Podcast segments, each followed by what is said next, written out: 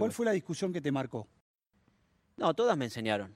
Todas me enseñaron. Yo eh, eh, eh, tuve una discusión con, a los 19 años con Miele, porque no nos pagaba. Ah, fácil. Uh, a ver, fácil. dijiste un rival. No, pagaba, no, no, no nos pagaba.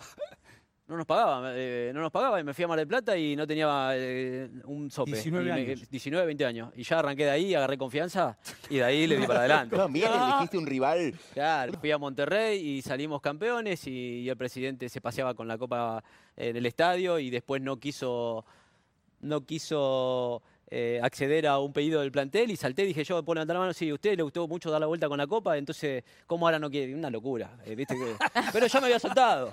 Pero, eh, Yo te das tímido, y aparte ¿no? me miran porque no hablo. Claro, tú te das no tímido. hablo, Y no hablo y de golpe levanto la mano. Entonces, eh, y después de ahí, bueno, eh, eh, también con Eduardo en Banfield, con... eh, a mí me, me- me hablan mucho de que yo eh, me peleé con Román. Yo no me peleé con Román. Yo a Román le dije algo que yo pensaba y se lo dije en la cara. Y él me dio su punto de vista y eso para mí no es una pelea, ¿eh? No, no, no, Eh, no, eso para mí No es algo discusión. sano en cuanto a dos personas que, que- que pueden compartir diferentes pensamientos. Lo mismo con Espinosa, eh, lo mismo con Holland, con quien eh, lo tengo como un referente como entrenador, a quien lo considero una persona cercana y uh, cuando no me gustó algo, se lo dije y después tengo la bendición que el tiempo muchas veces me da la razón, otras no. Pero el tiempo por ahí me da la razón y, y- y el otro se acerca y, y- y seguimos charlando y no, no, no estoy peleado con nadie en la vida, todo lo contrario. Si predico que Dios es una persona, una, una- una- una fuente de amor, ¿cómo me voy a andar peleando por el mundo? El mundo, una, una cosa el, mundo, el mundo del fútbol en ese sentido es un poco hipócrita, digamos, como vos sos una, La vida es así. una rara avis en el No, mundo pero la del vida es así, la vida. ¿Sí? Yo, y sí, la vida no es simple. Y yo también soy eh, bastante... eh, tengo poco margen para esas cosas. Mi señora me carga y me dice, pero no es todo como vos decís, no es todo la, la, la. No, la gente no porque diga un chiste o algo de otra persona está hablando mal de la otra.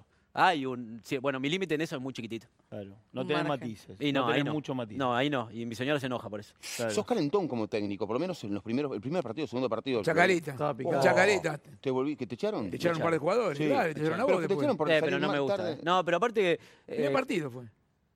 Yo cuando hago lo que hago fue de la, de la, la puerta al vestuario para adentro. Así que eso ya es privado y eso ya no, no, no es un mal ejemplo.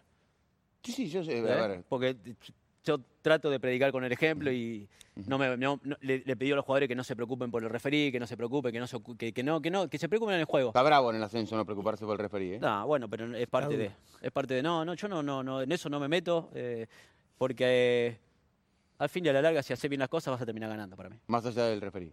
Para mí sí. Jugaste un montón de clásicos, todos. Eh. Banfield, Lanús, Acá hay un gol contra Huracán, River. Eh, no, Mirá, este, un Silva que plomo. ¿no? Este día No Boca River, ¿cuál es el que más te marcó? ¿Boca River? Y Boca River. Boca River porque yo, toda mi familia de Boca.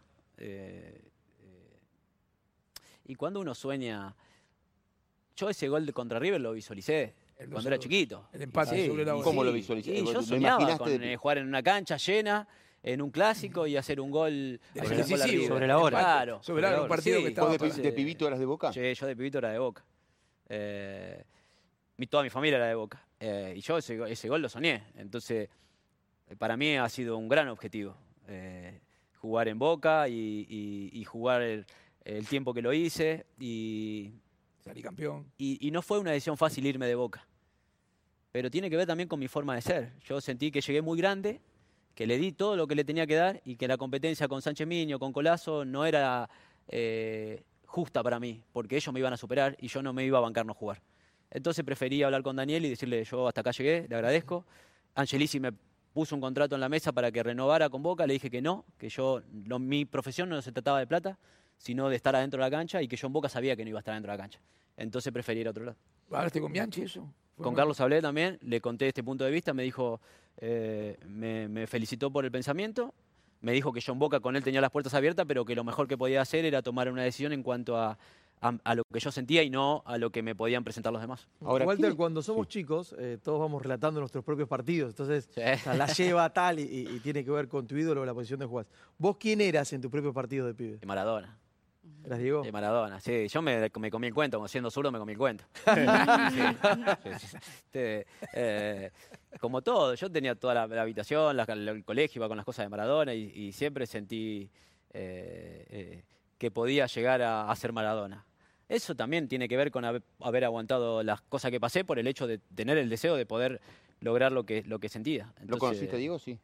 Sí, sí, tuve, tuve, tuve de lo tuve de entrenador en la selección en un partido y después él ha tenido unos gestos de... El momento de, de- de ir a Boca fue muy conflictivo, me llevó como un mes ir a Boca y él me llamó dos o tres veces para, para aconsejarme, para darme fuerzas. Ah, te llamaba Diego. Sí, sí, increíble, Así sí, increíble, sí, impresionante. ¿Tenías agendado el teléfono? o te No, no, no tenía- ¿Y apareció cómo te...?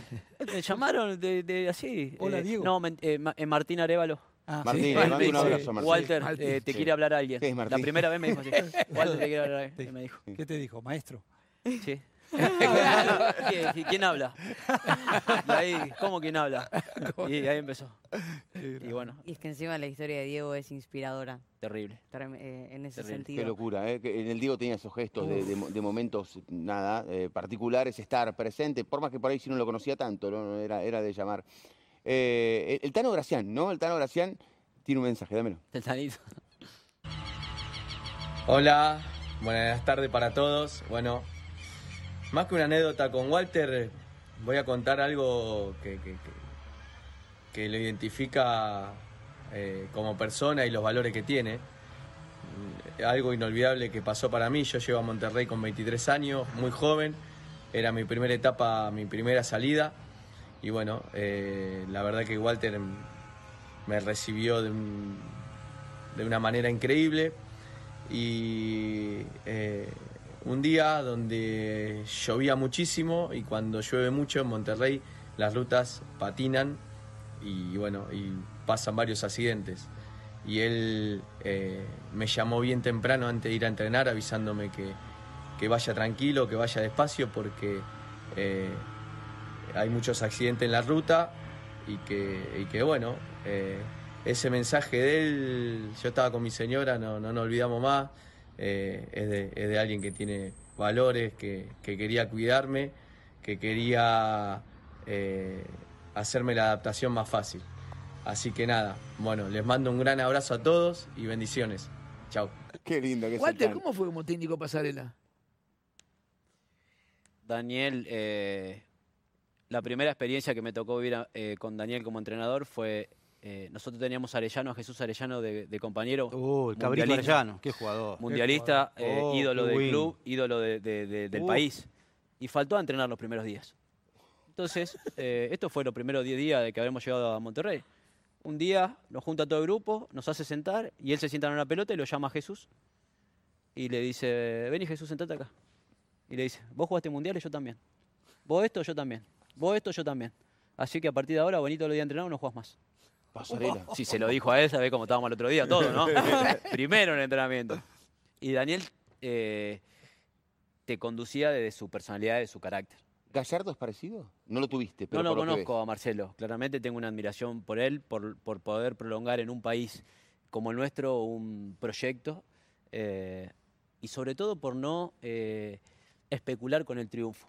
A mí eso me llama mucho la atención. En este país los entrenadores que ganan uno o dos torneos tratan de irse rápidamente. sí, sí, y sí. él no especula con eso, y va por más, y va por más, y, va- y todo el tiempo pone en juego eh, todo lo que va ganando, porque todos están, la mayoría están espe- esperando que, que se caiga para pegarle, viste que no era tan ganador. Y él en cualquier momento, de todas las veces que ganó, podría haber dicho, me voy ganador, y él sigue, y él sigue. A mí realmente eh, me genera admiración que en este país haya un ejemplo como él. Eh, Walter, recién hablabas de, de proyectos prolongados. ¿Crees que para los pibes, los, los talentos jóvenes que empiezan a crecer hoy en día, es más difícil quedarse en el país? Como quizás Sí. antes Para todos es difícil. había, había cuatro o cinco años en primera de distintos clubes y ahí recién pegaban el salto y quizás esa, esa esencia del fútbol argentino no la perdían. Y hoy quizás No. también con más mercados es más es que complicado. ese es el problema. Nosotros, eh, eh, ahora poniéndome en el rol de entrenador, es muy difícil sostener un plantel, es muy difícil armar un plantel competitivo eh, y, porque la competencia en el mercado, el fútbol argentino ha quedado muy atrás y encima en dos categorías hay 60 equipos. Porque de última, si vos estás en la primera categoría o en la segunda, y son 30 equipos en los cuales vos podés estar en el puesto 15. Ahora hay 60 equipos en dos categorías y, y Una los jugadores tienen 60 opciones para elegir Eh, y, esas como últimas opciones, porque después aparece Uruguay, aparece Chile, aparece Paraguay.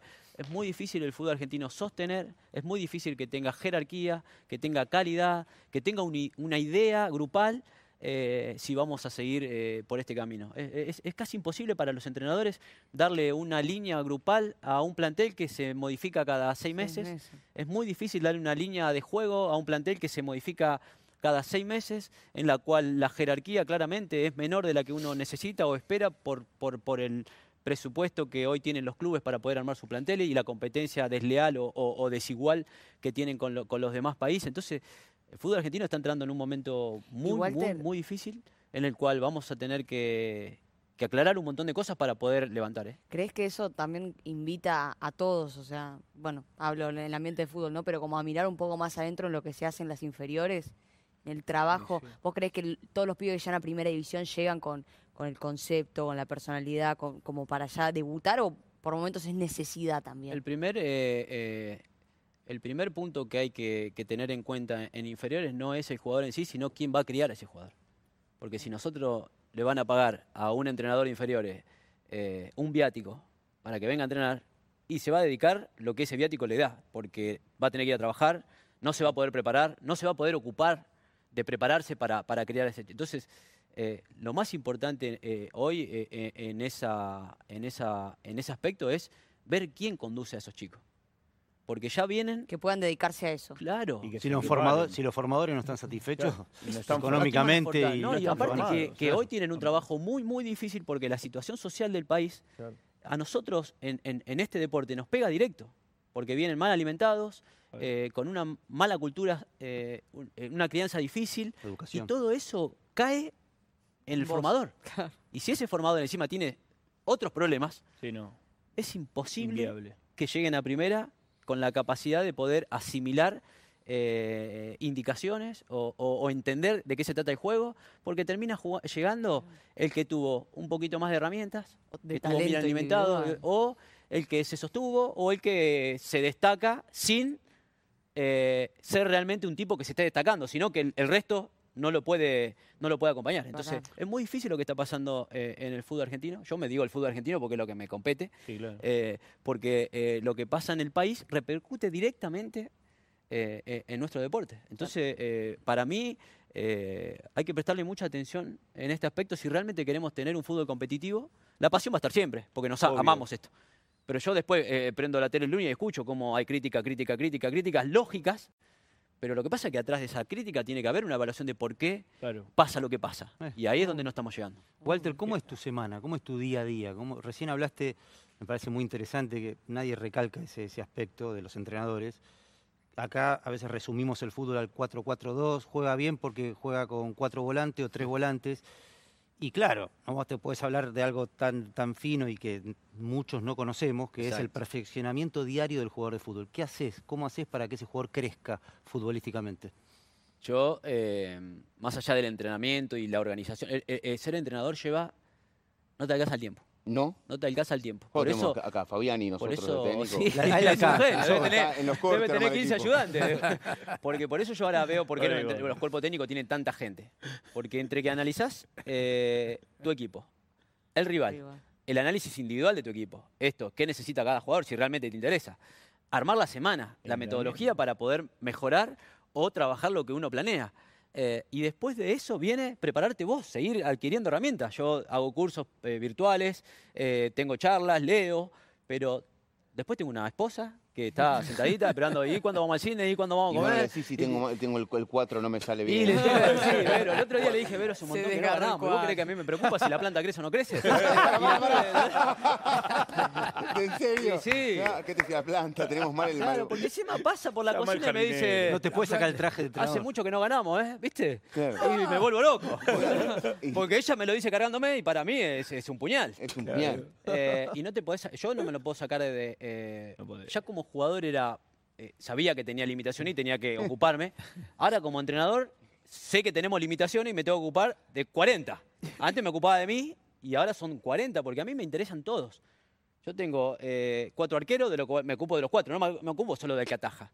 Y así tengo defensores, volantes, de, eh, inferiores, juveniles, y no te alcanza el tiempo. Es Una así. charla si yo quiero hablar con un jugador X, a mí me lleva la charla esa 15 minutos tenerla, pero dos o tres horas armarla. Porque yo tengo que preparar imágenes para ver, para que el chico vea qué me gusta y qué no me gusta.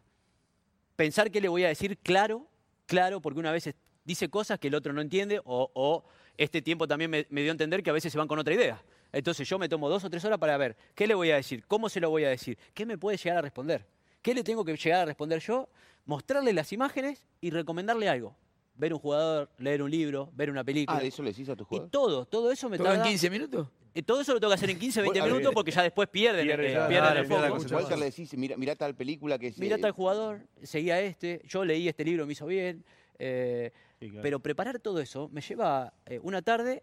No, y después y que no lo nos asimile, ¿no? Perdón, ¿eh? Después que lo asimile. No, Después y esas charlas son varias veces. Y después no nos olvidemos que para ir a entrenar tengo una hora y media para ir y una hora y media para y venir. con Graciana Tres horas. es- es- Esas tres horas a las 7, 8 horas Sí. eh, que, que de trabajo, eh, 5 horas en el club, llego a casa, sigo trabajando, armo reuniones, no te hagas tiempo. Es Yo estoy en la tele viendo así, estoy con mi señora viendo una serie y, y ella la mira y yo estoy pensando en que si la charla de mañana va a ser por acá, por No, allá, y ella la me pregunta. ¿lo viste? ¿Te lo quito lo que hizo? no, y no. Y sí, Sí. Vero, lo vi, es una locura lo que está haciendo. ¿Para vos era más fácil jugar? Sí, Sí. sí. Yo cuando yo, eh, eh, recién cuando ustedes hablaban de Seba y que digo, y ahora le vamos a preguntar a Walter, yo lo primero que te iba a decir, ahora que soy entrenador, me da vergüenza opinar.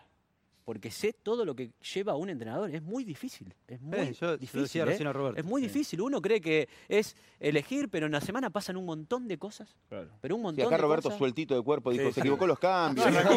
No, y la lectura de cambios. Muchos cambios, dije, Claro, y se señor- los cambios.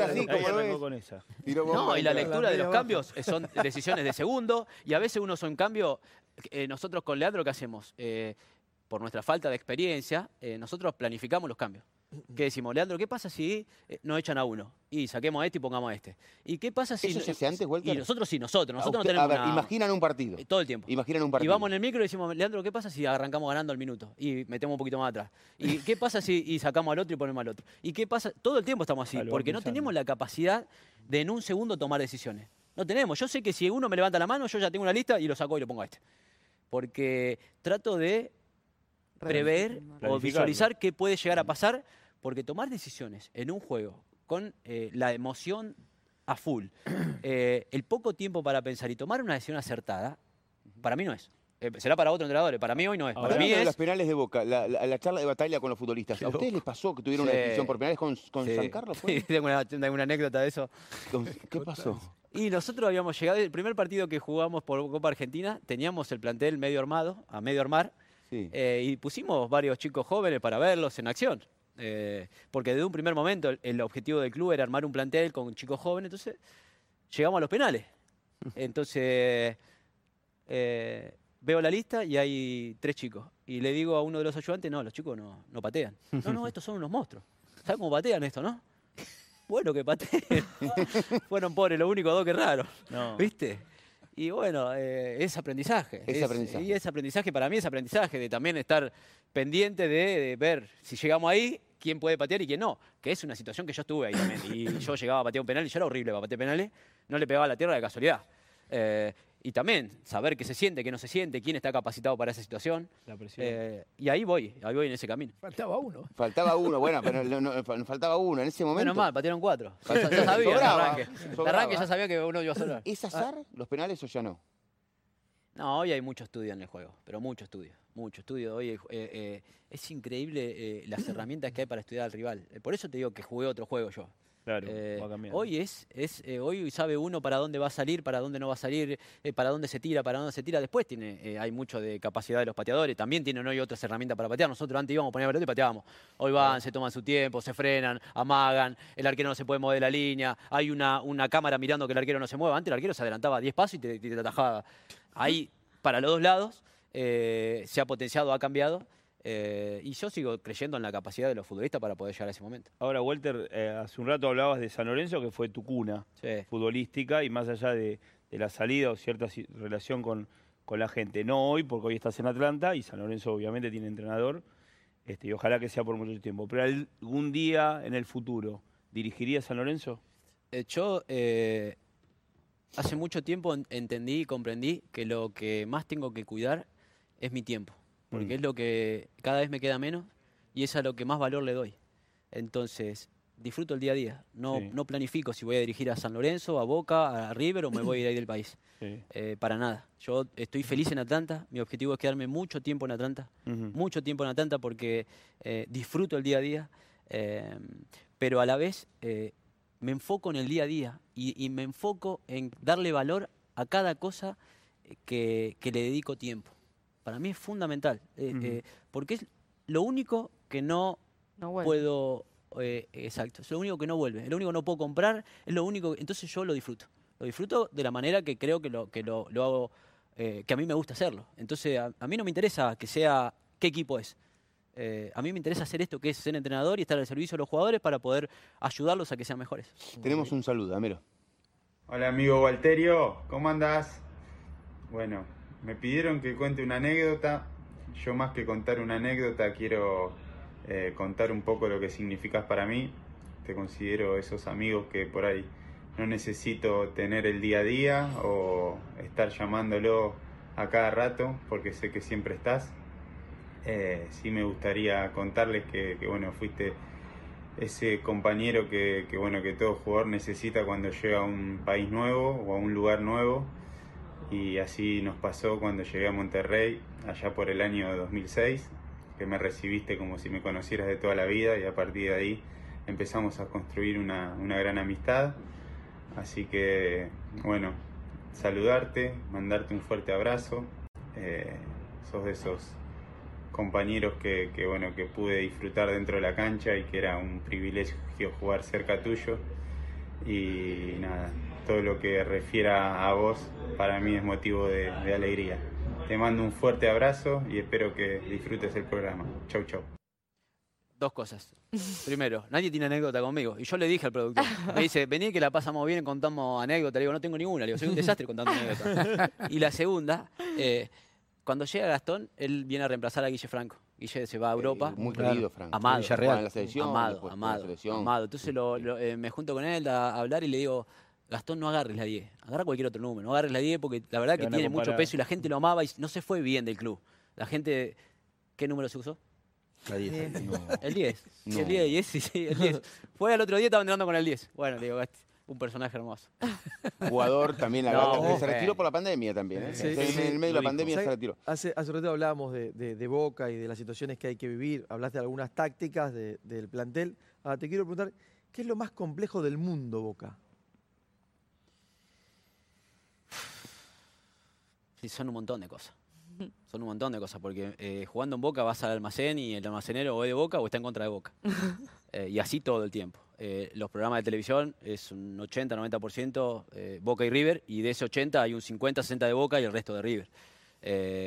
La exigencia diaria del rival, que todo el tiempo te quiere. Nosotros veíamos con Julio un partido del rival y yo veía que tenía que gambetear o pasar o marcar a tal jugador que no lo veía también y cuando venía el partido era una máquina. Y después lo seguía viendo y no andaba tan bien. Entonces, eso también es. eh, y son un montón de cosas que te exige Boca, que vos decís, ¿en qué me tengo que cuidar? En todo. En que si decís una coma, en que si lo saludaste, si no lo saludaste. Eh, yo cuando llegué a Boca y en los entrenamientos nos ponían puntaje por los entrenamientos, yo, yo de eso no lo entendía nada. Como, eh, jugó para cinco puntos, un entrenamiento, que habíamos hecho 20 minutos de fútbol. Entonces, de todo, de todo. Vos tenés que vivir para Boca. Si vas a jugar en Boca, tenés que ser consciente que el tiempo que estés en Boca tenés que vivir para Boca. Que otros clubes no te lo exigen. Eh, y normalmente los que juegan en Boca, eh, esos jugadores viven para su profesión. Entonces asimila más rápido eh, lo que le exige Boca. Cuando el jugador no vive para su profesión y llega a un club como Boca, rápidamente se choca con la realidad y no tiene la posibilidad de, de- de asentarse o quedarse mucho tiempo en el club. No es para O cualquiera. tiene Para- algunos pasos en falta. Exacto. Ahora, Walter, sobre eso, eh, ¿cómo uno se da cuenta que un joven ya está para la primera de Boca? Porque vos decís el que Oh. llega, No, pero ahí ya no te lo puedo responder. pero para vos como entrenador, No, a mí me tocó, como jugador me tocó... porque nosotros discutimos sí. quién está, quién Claro. no está, que Es está que- para, ya está para ser titular. Yo tengo la experiencia de que cuando se va Julio, no, miento, de cuando se va Román, eh, que perdemos la, la final de la Copa Libertadores y se desarma un poco el plantel, empieza a jugar Paredes, empieza Claro. a jugar Herbes, empieza, a- empieza a jugar Paul Fernández, jugadores de un gran nivel, pero no es que entraron y, la y era el pared de hoy, o no es que entró y era el pol de hoy. Y claramente Lo los chicos, más allá de la formación de Boca y de que son hinchas de Boca y de que nacieron en Boca, necesitan tiempo igual, como cualquier otro chico. Ahora, ¿qué lo fortalece? Está rodeado de un buen equipo, está rodeado de protegido por la institución, que es algo que también los clubes tienen que hacer, cuidarlos mediáticamente. eh, eh, son un montón de cosas, no es solamente a ver si, si va a entrar a la cancha y va a poder parar la pelota. Eso lo va a hacer porque lo viene haciendo y viene formado, formados en Boca, donde Boca tiene eh, hoy herramientas impresionantes para formar a sus jugadores. Pero después viene lo, lo otro, que es el tiempo, que el tiempo que un jugador necesita eh, para eh, asentarse en la primera división. Decía marcaste algo que es importante para los chicos nuevos, jugar en la bombonera llena. Y, sí. Lo marcaste eso. Sí, yo eh, siempre he declarado lo mismo, que yo desearía que todos los futbolistas del mundo tengan la experiencia de jugar un partido en la bombonera. Ahora, no, es, no sé si todos lo van a poder disfrutar, porque no es fácil, no es fácil, no es fácil, porque no es que la gente te presiona, uno mismo. E- Es llamativa la situación de la gente y cantando y, que capaz que querés hablar a dos metros y no lo escuchás.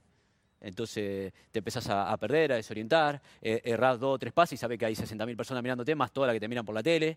Ah. Eh, no, Boca no es un club para, para cualquiera.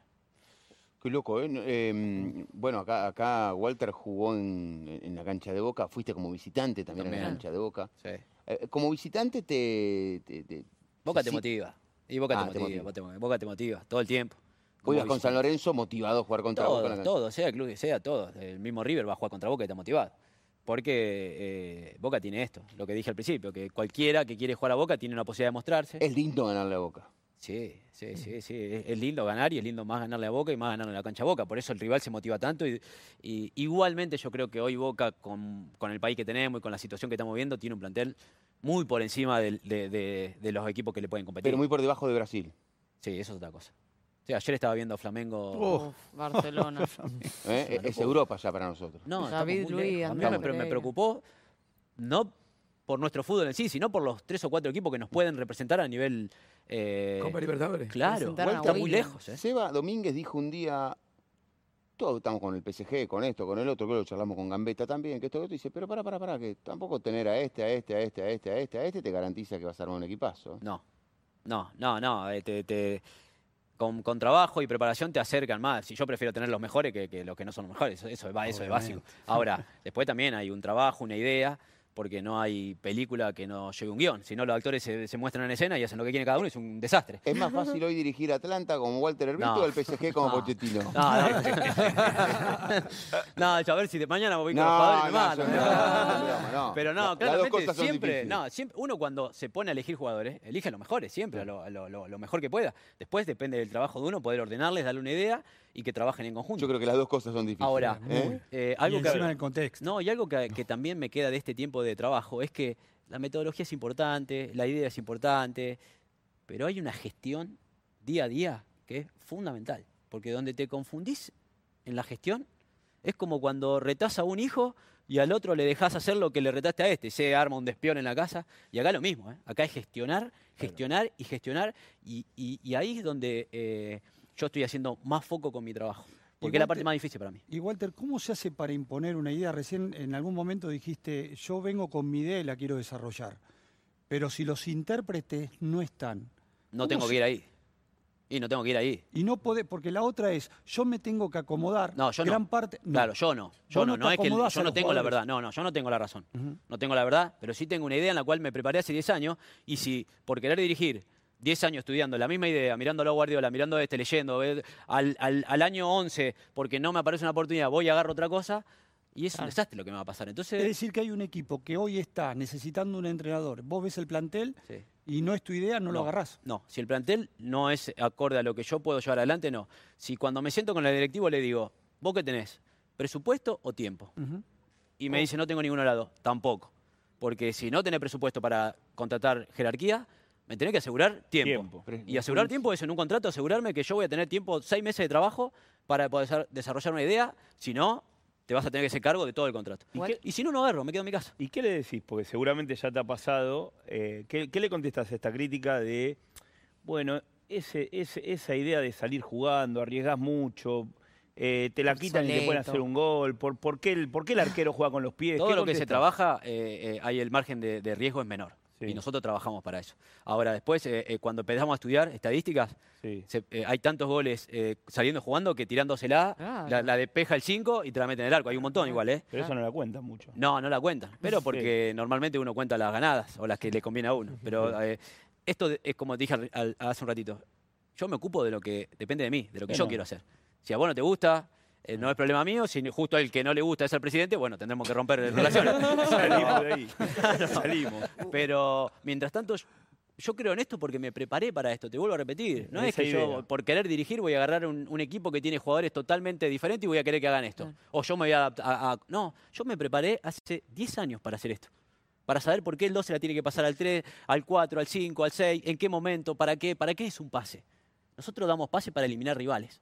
Vos eliminás un rival o gambeteando como lo hacía Diego, o mucho más fácil, con menos riesgo, pasando la pelota. Ahora, yo no te la puedo pasar a vos si no elimino a nadie. Intentemos eliminarte a, a Seba pasando la pelota, entonces empezamos a dejar rivales afuera. Eso el 2 y el 6 ya lo tienen que saber hacer. Eso, el 2 y el 6, tienen y el 8 incorporado. y el 4, y todos tienen que saber que el concepto de pasar la pelota es para eliminar un rival o para mover al, al equipo. y el arquero contrario. tiene que saber jugar con el pie sí o sí. el, equipo, el arquero es parte de los 11 que tratan de atacar para lastimar al rival. Ah, sí. Es sí o sí saliendo haciendo jueguito, no, pero tiene que parar y pasarse a un compañero. Porque es un deportista de élite que juega a un juego en el cual yo creo que él es una parte importante en la progresión de, dentro ¿Qué del te campo de enoja? juego. ¿Qué, qué te enoja futbolísticamente que no hagan? No, que me enoja que no, que no quieran ser mejores de lo que son. Me pone muy mal. No me enoja, me pone triste. Porque eh, yo les cuento mi experiencia de que una de las cosas que más me, me duele en mi autocrítica es no haber ganado después de, de haber ganado. Yo ganaba, un- a mí me tocó ganar varios campeonatos, pero entre un campeonato y otro había un montón de tiempo. Y yo me relajaba. Ah, te. Y yo me relajaba, me relajaba, relajaba. Terminaba el campeonato, salíamos campeones, me iba de vacaciones con mi señora. Por 20 días no corría, no hacía nada. Llegaba a entrenar y era el campeón. Y, y ese torneo era un desastre. Mirá, y ahí me volví a poner las pilas y tuve la suerte de Dios de que me dio la posibilidad de jugar en buenos equipos y me tocó volver a Un salir campeón. enemigo. Qué buena un enemigo. frase, qué- qué- ¿Eh? Conformismo. Me mató. un enemigo. Y eso es lo que le- yo Es le digo. eh, eh, pero no el hecho de- de- del resultado en sí, del sentimiento. Del otro día querer otra vez intentarlo y otra vez. Y yo eso me no- relajé. Ahora, Eso lo Walter, yo tiene te digo, Gallardo. Walter, yo, escúchame, yo, la- yo la- me siento más seguro tirándosela al 9. La pierdo acá y es- Y yo te tengo que dar herramientas y, eh, para que vos encuentres esa me, seguridad. me presiona, pasando me de presiona. me viene a presionar. Sí, sí, he visto que te, te me cuesta. viene a presionar. la, tengo que tirar. la revoleo para el 9 que la No, te he visto que defienda. ahí por la banda cuando no- se te complica le da para- Sí, La revoleo Sí. para el 9. La, defi- la- la perdemos allá lejos. No, la Y idea. salimos. No, no, yo no le voy a pedir nunca a un jugador que haga algo que no siente. Pero mi, eh, mi obligación, mi responsabilidad, mi deseo es contagiarte de que lo sientas. De que vos vengas y me digas, "Eh, yo esto lo puedo hacer, pedímelo porque lo puedo hacer. Y si no en seis meses. Muy bueno. Y si no se ve, Y ¿sabes bueno, cómo- y- ¿sabes cómo soy boleta? Y ahí es la parte de- de- del, del deporte profesional, donde estamos para tomar decisiones. Sí, claro. Yo eh, soy feliz haciendo lo que hago, tengo un gran sentimiento por los jugadores, pero entiendo que hay una parte humana y una parte de- del deportista donde hay que ser exigido a, a full, si no, no es el jugador que nos puede sacar adelante. Hay un mensaje más, dámelo. Hola, Pa. Eh, bueno, te quiero mandar un abrazo grande. Sabes que estamos todos muy orgullosos de vos. Te amamos, te admiramos y estamos acá apoyándote todos los días hasta el final. Manda un abrazo grande. Abrazo grande, vieja, pasala lindo.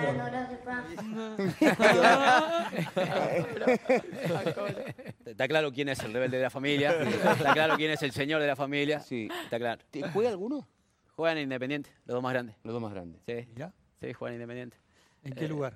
El otro día hablé con Santi, son volantes creo, la verdad que no... no Arqueros, Marcelo Arqueros. No. Estamos con el... No, ¿Cómo, No, cómo, para, cómo, cómo creo? Pará, ¿Cómo son volantes? Creo. Estamos con Herbiti y pregunta de qué juegan. No, y por ahí pueden jugar de defensor, no lo mediocampista, sabe. No, sí, no, juegan de, son de, los dos son de pie derecho y juegan en la banda derecha. Bien. Mirá. Sí, creo. Pero no, no, no le estás muy encima de... No, no, No, no, Se ve que no. No, está más No a las prácticas. Yo el, el otro día eh, hablé con ellos y les comenté, les dije, sobre, con Santi, el más grande, y le dije que me sentía orgulloso y que lo admiraba porque yo en su lugar no sé si hubiese sido futbolista o hubiese querido ser futbolista. No, el- eh, ellos se levantan conmigo a las 6 de la mañana, cada uno se prepara su desayuno, eh, se preparan su ropa, agarran las mochilas para el colegio, dejan todo preparado para ir al colegio, los llevo eh, hasta, hasta Independiente o hasta un camino donde después se van con un compañero, vuelven rápido, van al colegio y después del colegio de las 6 de la tarde vuelven a entrenar por la tarde con, con otro profe, llegan a casa eh, 8 de la noche. Eh, y yo le dije a Santi, la verdad, eh, eh, yo no sé si hubiese hecho lo que haces vos en tu lugar. Y quizás hubiese hecho otra cosa. Así que te, te felicito, te, te- te admiro y me siento muy orgulloso de, de tu esfuerzo. Y la verdad que, que es totalmente destacable. Walter, la verdad que un gusto. Déjame hacer una escucharte, preguntita, eh, sí, Seba. sí, sí, sí. Recién hablaste de la preparación. Yo me imagino una, una charla eh, con, cuando tenés adelante alguna figura, ¿no? ¿Qué le dirías, por ejemplo, a Messi? ¿Qué le dirías a Neymar? ¿También la prepararías cinco horas o Sí. le dirías lo que te sale del corazón? No, no, yo digo lo que me sale del corazón porque realmente soy eh, genuino, pero lo preparo para tratar de, de ser claro, porque como te vuelvo a repetir, ¿qué aprendí en este tiempo? Que vos decís una cosa y, y el jugador eh, capaz que entiende otra. Y, y- y normalmente entiende otra, ¿eh? ¿Y sentís que está preparado para decirle algo a Messi hoy como técnico? vos? Sí, sí, sí, cómo no. Me siento preparado para decirle a cualquier persona, cualquier cosa, o cualquier cosa de lo que yo siento. Digo, Messi, Neymar, Sí, sí, sí, no, totalmente, sí, sí. Ahora, como entrenador, trato de, de aprovechar el momento que tengo, porque tampoco te dan todo el tiempo los jugadores, todo el tiempo no tienen ganas de prestarte atención, todo el tiempo no, no te quieren escuchar.